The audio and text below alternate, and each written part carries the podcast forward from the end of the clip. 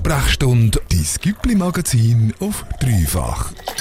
Ja, hier in der Sprechstunde haben wir heute die lokale Kultur für einmal ignoriert. Stattdessen haben wir schon fast eine Stunde über Anime geredet. Wir haben unter die Lupe genommen, was die japanischen Animationsfilme so bedeutend macht. Aber wie sind wir eigentlich drauf gekommen, Gina? Wie bist du persönlich jetzt zu Anime-Filmen gekommen? Ja, während dem Lockdown hat so einen gewissen Streaming-Anbieter wieder alle Anime-Filme oder sehr viele Anime-Filme vom bekannten Studio Ghibli aufgeladen. Und da haben wir mal in den Wegen wieder angefangen, so, ein bisschen so etwas zu schauen. Und ich habe auch privat noch ein bisschen geschaut. Aber irgendwie schon viel kleiner. Ich habe das Gefühl, schon Anfangsjahr hat es nämlich auch Theaterstücke gegeben, die auf so Anime-Filmen basiert haben. Und irgendwie ist so eins aufs andere gekommen. Ich habe ein angefangen, selber daheim wieder so ein bisschen 70er Jahre japanische Musik zu hören. Und irgendwie ist einfach der Wunsch aufgekommen, mich so ein bisschen genauer damit auseinanderzusetzen. Es ist eine riesige Sache, was hinter ihm steckt. Es sind ja nicht nur Filme. Genau, und du hast jetzt gesagt, jetzt hat es gerade wieder so ein bisschen einen Hype, eben wegen, ähm, dass man es jetzt gerade gratis kann streamen kann, aber so die japanischen Anime und ähm, Serien und Filme, die kennt man ja irgendwie schon viel, viel länger. Im Alltag ist man denen schon als Kind begegnet. Ich denke jetzt da zum Beispiel an die Pokémon-Karten, die zu der Serie gehört haben.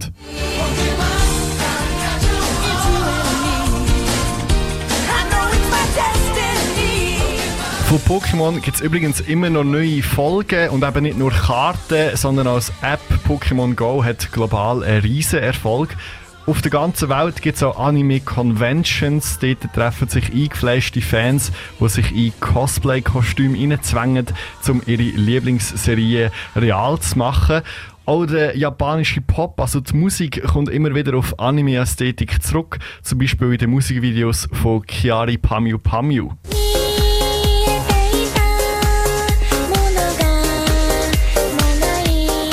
Tönt auch schon richtig anstrengend nach so Kinderserien im Fernsehen. Es gibt also eigentlich wirklich alles im Anime-Look. Musik, Videospiele, Puppen, Legos, Actionfiguren und natürlich Manga, Comics. Manchmal mit Bezug zu bekannten Serien und Filmen, manchmal aber auch nur im gleichen Look. Während im Westen die Marvel- und Disney-Universen entstanden sind, hat Anime in Japan einen riesengroßen Platz in der Kultur. Ramon, etwas hat mir in den Aufzählungen vorher jetzt aber noch ein gefällt. Gibt es denn auch so die Theme Parks, also die Vergnügungsparks, wo man Anime in echt kann erleben kann? Ja, das gibt es tatsächlich auch.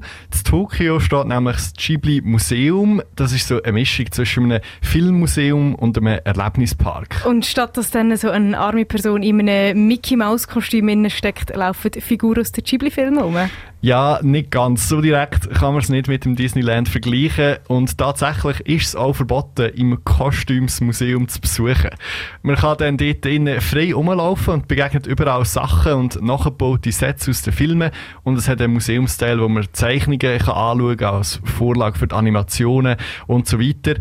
Aber der Run of Tickets ist gross. Man sollte Tickets immer ein paar Wochen im Voraus kaufen.